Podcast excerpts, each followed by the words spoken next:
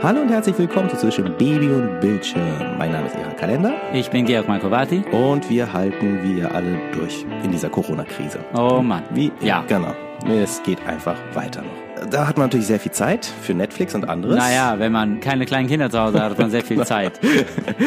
und wir haben was, äh, was ganz Lustiges gefunden. Also diesmal reden wir über zwei eher ältere Protagonisten, die Serie hat mich wirklich sehr überrascht. Das war ja so ein Tipp von dir. Und zwar, also, was ich auch sehr schön fand, ist so ein alten, so ein Schauspieler wieder zu entdecken, Michael Douglas. Und ich durfte ihm beim Urinieren zugucken. War schon immer ein Traum von dir, oder was? Ich wusste nicht, dass es so viel Spaß machen kann. Wenn du dich daran erinnerst, Michael Douglas in den 90ern, das war eigentlich eher so, er hat so Erotik-Thriller und so weiter. Da haben ja, Basic Instinct, natürlich. Genau, zum Beispiel. Unter anderem, genau, das war einer der sehr großartigen Filme. Und jetzt halt so ein älterer, abgehafteter Typ, der schwer urinieren kann. Also die Rede ist von Kominsky Method. Es ist, das ist so ein Schauspielcoach, der ist so, so ziemlich seelisch jung geblieben, aber natürlich schon ziemlich alt auch. Und es geht um seine Beziehung zu seinem besten Kumpel und gleichzeitig Agenten, dessen Frau gerade gestorben ist. Alles in, passiert alles in LA und er fährt in seinen richtig tollen, tollen Oldtimer Mercedes, den ich auch gerne haben will, durch LA. ich habe, wie gesagt, ich habe die Serie auch äh, entdeckt, weil die, glaube ich, im Internet sehr gefeiert wurde und ich war etwas skeptisch am Anfang und äh, war auch hin und weg. Also ich finde die wirklich ganz, ganz toll. Gleichzeitig, aber das geht mir gerade mit fast allen Dingen so, momentan kann ich nicht anders, als alles irgendwie auf die aktuelle Krise zu beziehen oder auch selbst im Nachhinein sie darauf zu beziehen. Und bei dieser Serie geht es mir jetzt auch so.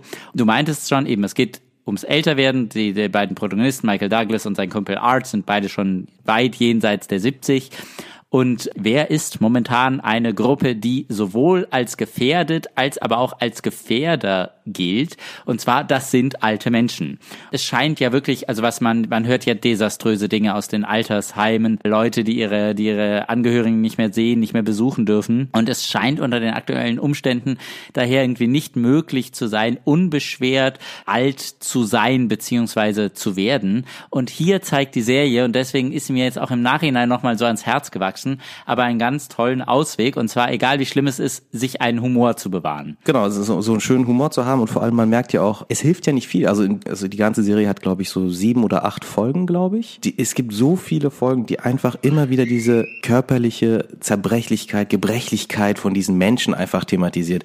Und dabei vermeidet eben, das ist ja das gerade das Tolle an dieser Serie, weil das ist eine Comedy. Also es entwickelt von Chuck Lorre, der einfach so Primetime-Comedy-Formate wie Big Bang Theory entwickelt.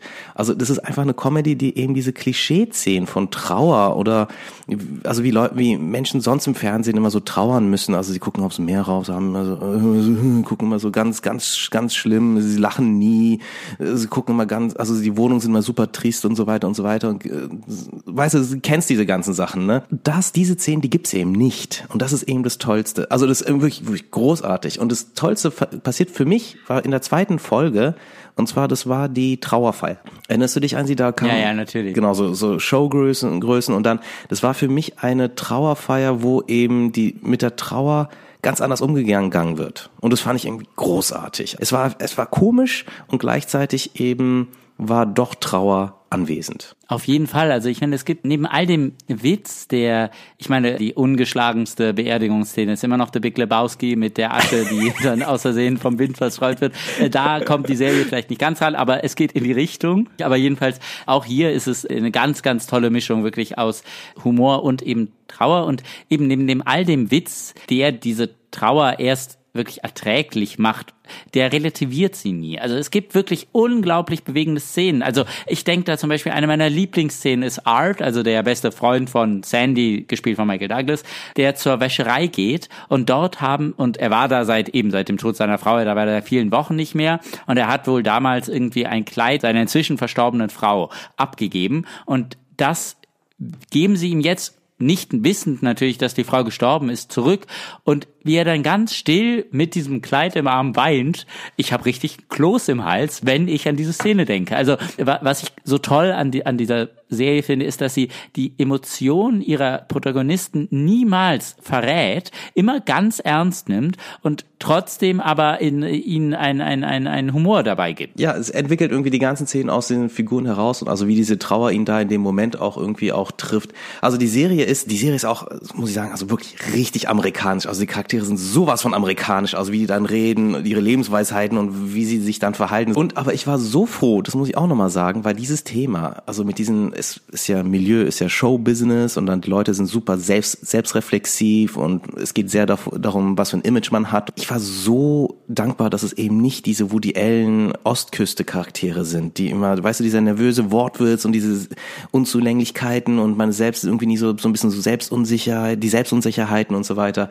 Also ich finde, irgendwie habe ich keine Lust mehr auf diese ganzen Charaktere, die in den 70er, 80ern immer so populär waren, weißt du. Und deshalb, diese Westküste, ich, das hat irgendwie mehr Herz und so wie, wie auch die, die Szene, die du gerade beschrieben hast, es ging irgendwie so, die Figuren sind irgendwie klarer oder so einfacher, sind nicht so. Ja, also ich, ich weiß gar nicht, ob das so unbedingt an die Figuren liegt. Also ich finde, es gibt auch da ja durchaus, sagen wir mal, jetzt nicht natürlich der Woody Allensche Stadtneurotiker, der kommt hier nicht vor, aber ja, ähnlich gelagerte Figuren gibt's schon und, und auch ganz, ganz viele tolle Dialoge, das auch. Aber ich finde, eine Sache ist entscheidend und die muss ich halt wieder im Licht der aktuellen Krise, finde ich, hat sich mit einer ganz neuen Wertigkeit für mich besetzt. Und zwar diese, das Mantra der menschlichen Präsenz. Das ist ja die titelgebende folgende Methode ist der Kominsky Method, sagt Michael Douglas, also Sandy, mal, besteht im Grunde in einer Anwesenheit, in einer äh, menschlichen Anwesenheit, den anderen spüren lassen, dass man für ihn oder zumindest, dass man da ist. Denn nur so funktioniert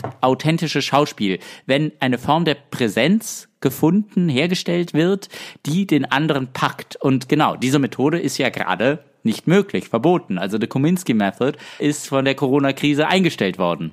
Ich weiß nicht, wie es dir ging, aber ich hatte jetzt irgendwie so ein bisschen Problem, nicht Problem, aber mir ist so aufgefallen, ich habe jetzt keinen richtigen roten Faden entdeckt. Also da wurden immer ein paar Sachen entwickelt und dann ein, zwei Folgen vielleicht beibehalten und dann waren die auch wieder weg.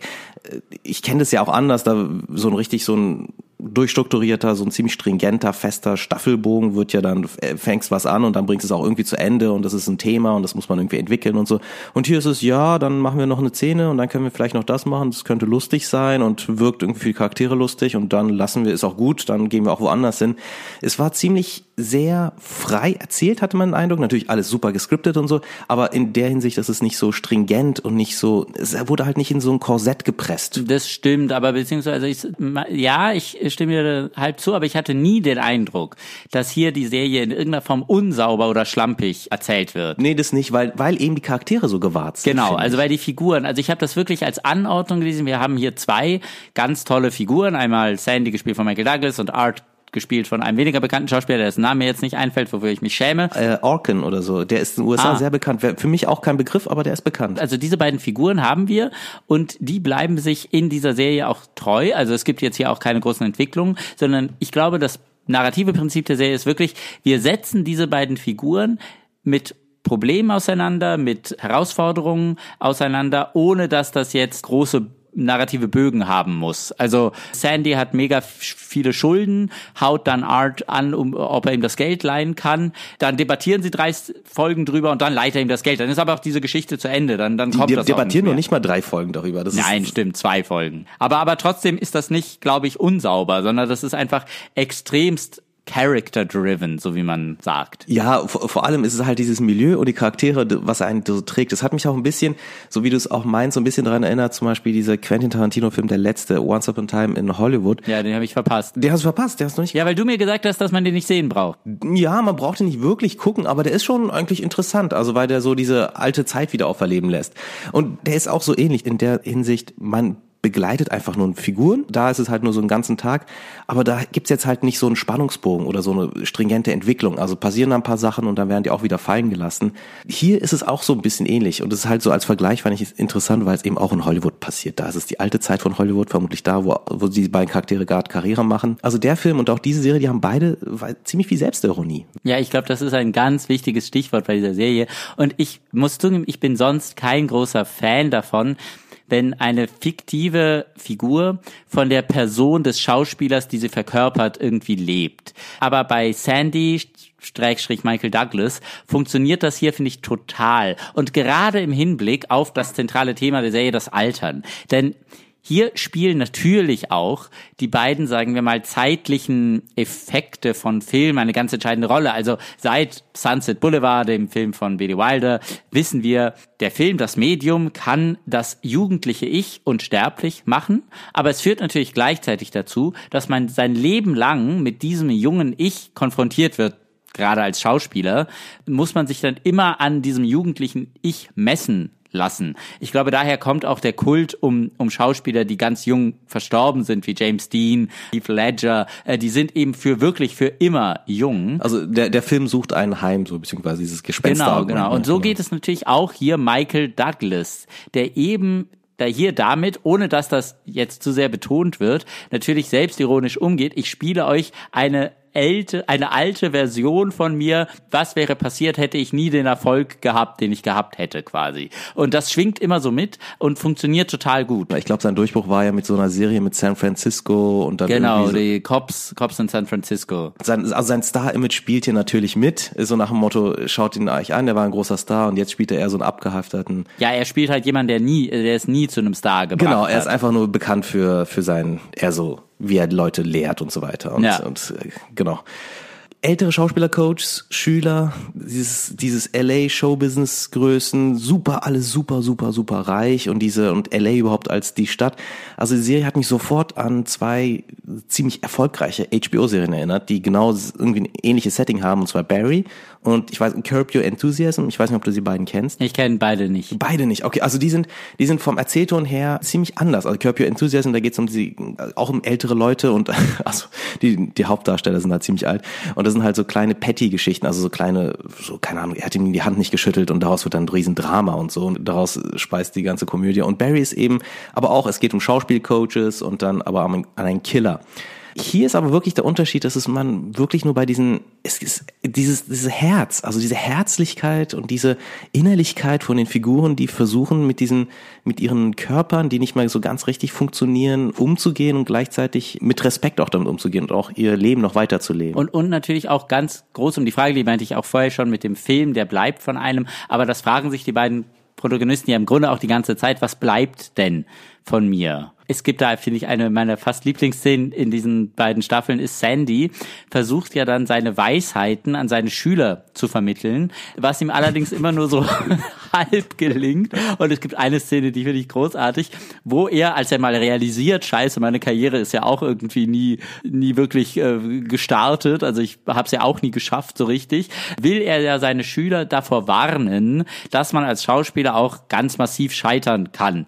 Aber jeder seiner Schüler ist natürlich felsenfest davon überzeugt, dass er es schaffen wird. Und dann die Ansprache von Michael Douglas fällt auf so unglaublich taube Ohren, dass das großen, großen Spaß macht. Aber, und auch hier zwischen Baby und Bildschirm, was ich auch toll fand, teilweise sehr schmerzhaft fand, war das Verhältnis, das die beiden zu ihren jeweiligen Kindern haben. Weil Art hat ja diese drogenabhängige Tochter, gespielt von Lisa Edelstein. Wir kennen sie als Cuddy aus Dr. House. Die ist ganz toll. Und Sandy hat dann wiederum aber ein total schönes Verhältnis zu, zu seiner Tochter, die diese große Frage nicht nur was bleibt von meinem Bild, sondern was bleibt konkret, was gebe ich weiter, durchdringt diese Serie ja auch ganz, ganz stark und macht das aber auch auf so eine schöne, unaufgeregte Art. Es ist nicht wie in Succession, dieser, dieser riesige Hit gerade von HBO, diese, diese extrem extremst dysfunktionalen äh, Familienstrukturen, die auch total Spaß machen können, sondern hier ist es alles irgendwie immer mit so einer, mit einem leichteren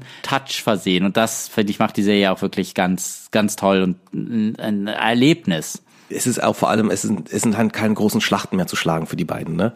Es geht jetzt nicht mehr um alles, sondern einfach nur noch so ein bisschen so um das eigene, so eigenen Körper und wie, wie kommt man darüber. Also ich muss sagen, ich, ich fand jetzt die Antworten, die die Serie natürlich gibt mit denen, was sie, was die Charaktere immer so formulieren sollen für sich und für die anderen. Es war jetzt nicht immer so sonderlich originell, aber durch die Charaktere und diese ganze Beziehung, also dieser pragmatische Sandy und sein Gegensatz, so dieser zynische Newlander, also die zwei alte Männer, die seit, was weiß ich, 30, 40 Jahren Freunde sind, das kaufe ich dem Paar jede, jede Sekunde ab und das ist, glaube ich, auch dieser, dieser Faktor für die Serie, also das, woran, was so, so Spaß macht eben daran. Ja, absolut. Also äh, wirklich, auch wie die Serie eben, wir haben es ja auch gesagt, auch mit Körperlichkeit der beiden umgeht oder wie sie immer in dieses Restaurant gehen, wo es diesen einen Kellnern gibt, der ganz, ganz arg irgendwie zittert und sie ist quasi jedes Mal wetten, wird er diesmal den Drink verschütten, äh, aber er tut's nie und, und solche kleinen Dinge, ohne sich eben über so ein Gebrechen lustig zu machen. Aber auch hier ist, träumt die Serie, finde ich, von so einer Vereinbarkeit der, der Gesellschaft mit dem Älterwerden, was ja gerade in Amerika, gerade natürlich in Hollywood irgendwie super schwierig ist und gerade zu den Zeiten der Corona-Krise noch furchtbar schwieriger geworden ist. Aber ich glaube, das ist das im Grunde das große Statement dieser Serie ist, Leute, wir könnten unsere Gesellschaft könnte so viel wärmer und schöner sein, wenn wir den Alterungsprozess, ähnlich wie wir den Tod irgendwie versuchen immer zu verbannen, was jetzt momentan ja auch nicht mehr möglich ist, weil er so präsent geworden ist, aber jetzt auch das Alter werden, wenn wir das viel mehr akzeptieren würden und in die Gesellschaft hineinholen, würde es uns allen besser gehen. Und ich glaube, das ist eine ganz berührende, ganz tolle Aussage dieser Serie, die eben mit Humor getroffen wird und ohne dass es belehrend rüberkommt, ohne dass es tra tragisch, dramatisch rüberkommt. Es ist einfach dieser, dieser feine Humor, der mich dann umso mehr berührt. Also auf, auf, von mir absolute, es macht sehr großen Spaß. Ich habe die zweite Staffel noch nicht angefangen. Ich weiß, sie gibt's. Ich weiß noch nicht, ob es eine dritte gibt. Äh, man, man spricht drüber, ob es sie geben soll oder nicht. Ach so, okay. Also auf alle Fälle. Also das ist die erste Staffel für mich auf alle Fälle eine Cook-Empfehlung. Beide Staffeln sind eine Cook-Empfehlung. Es geht nahtlos weiter. Wenn man dir jetzt die Kontinuität der Geschichten überbaut wirft, man hat überhaupt, es gibt gar keinen Unterschied zwischen den beiden Staffeln. Also man kann sie, der Humor, die Erzählperspektive, das Tempo, alles bleibt sich gleich. Das ist sehr schön, wenn man es in Erzählton gleich behalten kann. Nice. Okay, also vielen Dank fürs Zuhören. Dann hören wir uns auch schon bald wieder und vermutlich ist es auch noch immer noch in dieser Corona-Zeit irgendwie. Oh Gott. Ich hoffe, nicht geht's euch allen gut da draußen. Wie sagt man heute so schön, wie sagt jeder, bleibt gesund. Genau, bleibt gesund. Na dann, tschüss. Ciao.